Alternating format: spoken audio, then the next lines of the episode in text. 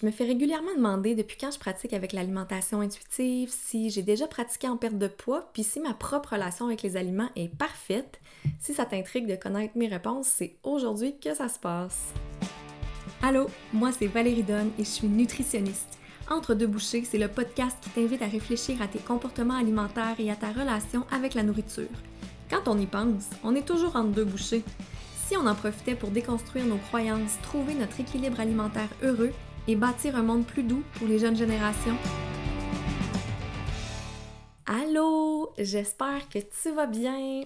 Avant de commencer, je veux juste prendre une minute pour exprimer ma gratitude que tu sois à l'écoute en ce moment. J'ai lancé mon podcast la semaine passée avec pas grande attente, euh, j'étais pas tant préparée. Puis de toute façon, c'est un projet que je fais vraiment pour euh, le plaisir de partager un petit peu plus avec les gens j'ai vraiment eu beaucoup de fun à enregistrer, à me tromper, à dépasser mes limites aussi, là, parce que je suis pas super confiante dans la vie. Je sais pas si ça paraît sur euh, les réseaux, si tu me suis, mais mes proches le savent. Puis ça a été euh, un gros défi pour moi de cliquer sur publier. Pour vrai, j'ai fait de l'anxiété. Il a même fallu que je me retienne de pas aller tout supprimer puis faire comme si c'était jamais rien passé. Fait que ça a quand même été difficile, mais j'ai vraiment été surprise puis surtout, j'ai été touchée de voir comme, tu sais, ma communauté, mes amis, mes collègues ont toutes célébré la nouvelle. J'ai reçu beaucoup de félicitations, de bravo, euh, de j'ai hâte de t'écouter. Puis je m'attendais vraiment pas à me faire célébrer comme ça. Tu sais, je comptais même pas me célébrer euh, moi-même. Mais sérieux, là, ouf, te, te dire comment que ça m'a fait du bien. Si jamais vous entendez du bruit en arrière, c'est mon lapin qui est en train de déjeuner puis qui joue avec ses plats. fait que je suis super en forme aujourd'hui pour te partager un nouvel épisode. J'ai choisi une thématique un petit peu plus personnelle cette semaine. C'est pas quelque chose que j'aborde nécessairement souvent, quoique un petit peu des fois dans mes stories sur Instagram. Mais euh, ça me tentait. Ça me tentait d'en parler pour normaliser, euh, normaliser le fait qu'on apprend, qu'on évolue, puis qu'il n'y a rien de parfait. Fait que je te parle de l'évolution de ma pratique comme nutritionniste, puis je vais rajouter à ça des petits bouts d'histoire de ma propre relation avec mon corps. Je veux pas trop entrer dans les détails du côté personnel. De toute façon, euh, c'est it's not about me, comme on dit. c'est plus dans une optique de d'expliquer l'évolution de ma pratique aussi, puis de normaliser euh, qu'il y ait des bumps in the road, que, que la vie, ça soit pas parfait. Encore une fois, je veux t'avertir que je vais parler de grossophobie, de comportement alimentaire troublé, d'image corporelle difficile un petit peu. Fait que n'hésite pas à arrêter ici si c'est des sujets qui peuvent te faire sentir mal et euh, à reach out à des professionnels ou à tes proches si jamais t'en sens le besoin. Fait qu'on commence. Moi, j'ai 35 ans. J'ai grandi dans les années 90, puis comme pas mal de monde, ben, j'ai été euh, vraiment beaucoup exposée à différents discours de diète, de perte de poids, tout ça. C'était vraiment la norme. J'ai vu les princesses de Disney là, qui avaient toute une taille plus fine les unes que les autres. Les personnages que je voyais à la télévision qui étaient gros, ben ils étaient soit idiots ou ils étaient méchants. J'ai joué avec des Barbies puis des poupées qui étaient toutes blanches et minces. Bref, j'ai. Mettons que j'ai grandi dans un terreau fertile pour la grossophobie. Puis malheureusement, je pense que c'est comme le setting par défaut dans notre société. C'est plate, mais c'est comme ça. J'ai eu mon lot de difficultés en lien avec mon image corporelle, surtout liées à de l'intimidation qui était assez intense. Dans mon cas, les plus vieux souvenirs que j'ai de vouloir changer mon corps, ça remonte à l'âge de 9-10 ans. Déjà très jeune, je pensais beaucoup à mon poids, je me pesais, je me comparais. Je voulais en perdre pour être acceptée euh, ou au moins pour donner une raison de moins aux autres de m'intimider. Petite parenthèse ici. Encore aujourd'hui, j'entends beaucoup de monde, dont des professionnels de la santé, qui disent que la perte de poids, c'est une solution pour les jeunes qui se font intimider à cause de leur poids, que ça augmente l'estime de soi des enfants, puis tout ça. Puis je trouve ça whack. Est-ce que les enfants qui perdent du poids se font moins écœurés? Peut-être. Mais c'est quoi qu'on leur apprend à ces enfants-là? Que c'est eux autres qui sont pas corrects, qui doivent se rapetisser pour avoir du respect? Puis est-ce qu'on veut vraiment qu'ils vivent leur vie dans la peur de reprendre du poids pour plus être aimé? Tu sais, si je me faisais écœurer pour mes cheveux roux, ce qui est bizarrement jamais arrivé, est-ce qu'on m'aurait dit, ben, faut que tu te teignes les cheveux? Puis là, comprends-moi bien, là, je le sais que vivre dans un corps gros, c'est pas comme avoir des cheveux roux, là. C'est très difficile à cause de la stigmatisation, puis c'est à un niveau euh, qui se compare pas pantoute à une couleur de cheveux. Mais mon point, c'est que on passe vraiment à côté de la traque quand on dit aux victimes de stigmatisation ou d'intimidation qu'elles doivent changer pour mériter le respect de base qu'on accorde aux autres humains. Fin de la parenthèse, je vais prendre une grande respiration puis revenir à mon histoire. C'est un sujet qui me, qui me fâche. Fait que pour faire une histoire courte, on va juste dire que à l'âge de 16 ans, ben, j'ai eu des comportements alimentaires plutôt dangereux. J'ai jamais eu de diagnostic de trouble alimentaire, mais mettons que si aujourd'hui j'avais la Valérie de 16 ans qui venait me consulter, je serais bien bien inquiète. Mais j'ai été chanceuse, entre guillemets, parce que mon wake-up call est arrivé assez rapidement quand que ma robe de balle ne tenait plus sur le corps tellement j'avais perdu du poids. Mais ça m'a pris des années avant de réaliser à quel point je m'étais sortie d'une pente hyper glissante.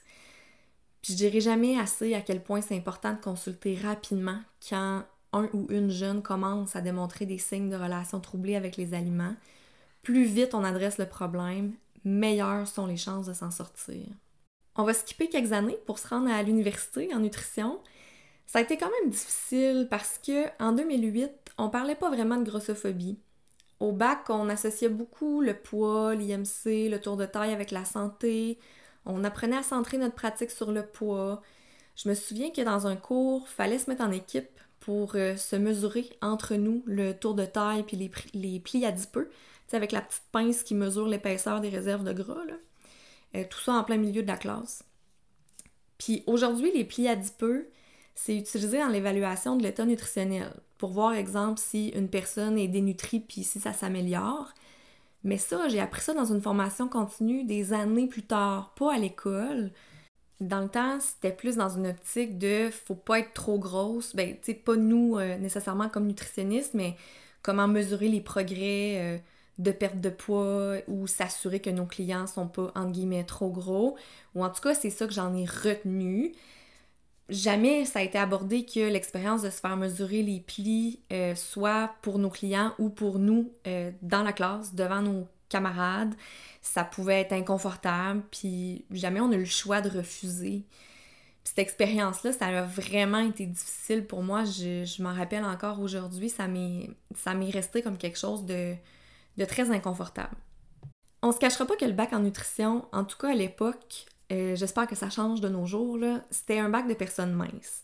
Je pense que le métier nutritionniste, il était, ben, c'est pas mal encore aujourd'hui associé à la minceur. Puis si j'avais eu un corps plus large, pas sûr que je me, serais sentie confortable de m'inscrire en nutrition. Même si c'était pas dit explicitement qu'une bonne nutritionniste doit être mince, c'était comme omniprésent comme idée.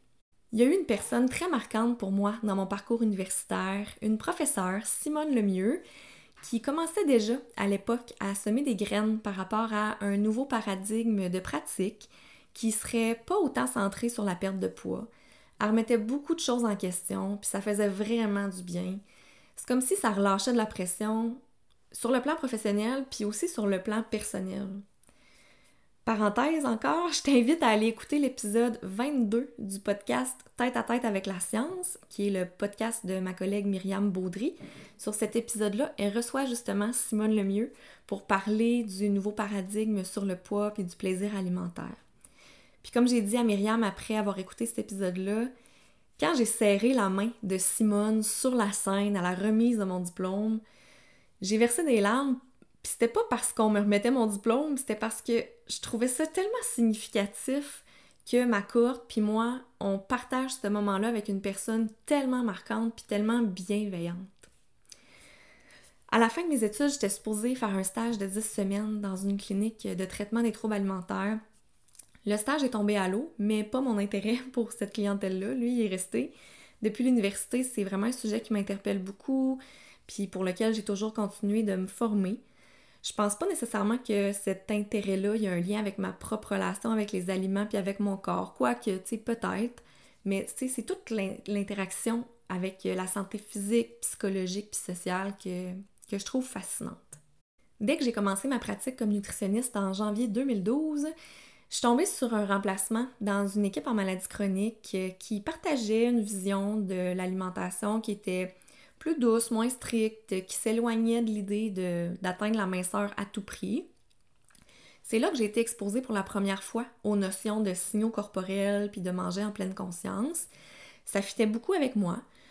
Par contre, c'était encore un petit peu centré sur le poids, surtout parce qu'on avait des critères médicaux pour nos patients on se faisait référer beaucoup de gens avec euh, ce qu'on appelle le syndrome métabolique, qui est comme une combinaison de plusieurs facteurs de risque pour la santé, puis le poids, ça en fait partie.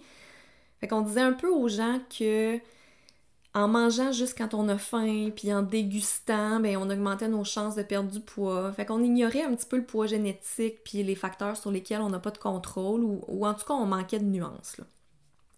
Mais dès les premiers mois, je me souviens d'avoir eu des discussions quand même difficiles avec des patients parce qu'ils trouvaient que je les pesais pas assez souvent ou que je les félicitais pas assez d'avoir perdu du poids.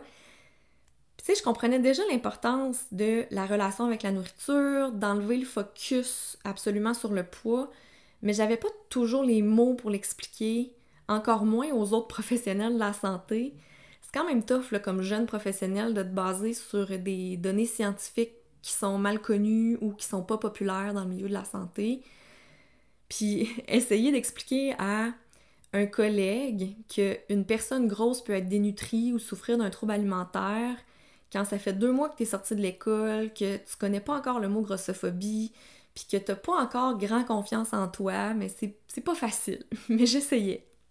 Très tôt dans ma pratique aussi, ben, j'ai eu en consultation des jeunes qui souffraient de troubles alimentaires puis qui me parlaient de ce qui avait contribué à déclencher leur maladie.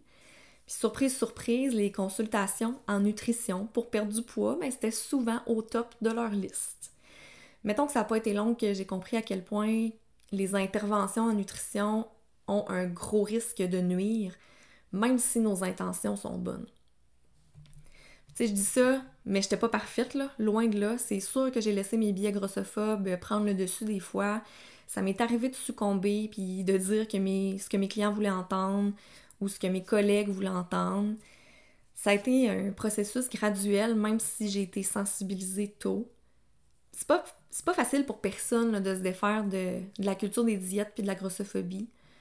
Puis encore moins quand tu te demandes si euh, ton ordre professionnel va te radier si tu arrêtes de compter les calories pour tous tes clients ou de les peser à tous les suivis.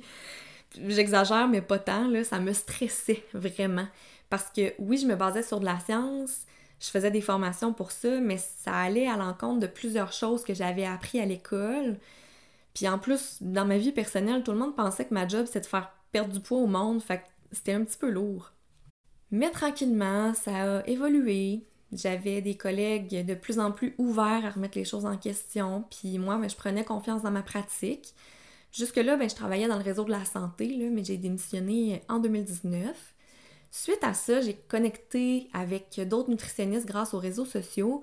Puis c'est là que j'ai compris que ça existait, une approche qui était claire, puis étudiée, qui fitait avec mes valeurs, euh, qui fitait avec euh, mon expérience clinique, puis avec mes connaissances. Puis j'en revenais pas que l'alimentation intuitive, ça existait comme approche depuis les années 90, puis qu'on n'en entendait pas parler. Ça a été un gros soulagement pour moi de trouver ma gang de collègues qui partageaient la même vision. Ça a rapidement augmenté ma confiance comme professionnelle aussi. Je me suis encore plus formée dans les dernières années par rapport à l'alimentation intuitive, aux troubles alimentaires, aux moyens d'avoir une pratique inclusive, euh, etc. Puis quelque chose de vraiment très révélateur pour moi, ça a été de connecter aussi avec des personnes militantes anti-grossophobie, des personnes qui ont l'expérience vécue, d'essayer d'être à l'écoute le plus possible pour comprendre leur réalité. De prendre conscience de mes propres biais grossophobes, puis de me sensibiliser à toutes les nombreuses injustices sociales qui peuvent affecter l'alimentation. Il y en a beaucoup quand on est privilégié, on s'en rend pas nécessairement compte de ces injustices-là. Puis c'est pour ça, je pense qu'il faut écouter, puis euh, éventuellement participer à répandre le message.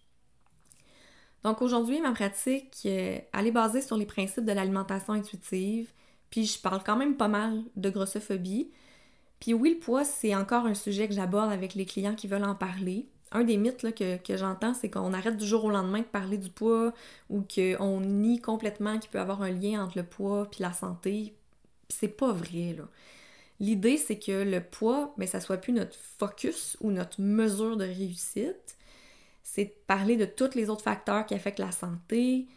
C'est de discuter ensemble du fait que on n'en connaît pas des méthodes efficaces de perte de poids qui vont durer à long terme sans risquer de nuire à la santé. Est-ce qu'on peut améliorer les habitudes de vie? Sure. Est-ce que ça va nécessairement se traduire par un effet sur le poids? Ben, on sait pas. Ça dépend d'énormément de facteurs. Il y en a plusieurs sur lesquels on n'a pas de contrôle. C'est dur de vivre avec cet inconfort-là, mais c'est dur aussi de se restreindre toute sa vie pour maintenir un poids qui ne nous convient pas génétiquement. Rendu là, c'est à la personne elle-même de faire un choix qui est éclairé, mais, qui est éclairé pour vrai, là. Puis idéalement en passant par l'amour de soi, pas par la peur. Ça arrive qu'il y a des clients qui commencent un cheminement vers l'alimentation intuitive, mais qui décident finalement qu'ils veulent vraiment focuser sur la perte de poids, puis vice-versa. Dans tous les cas, on les juge pas.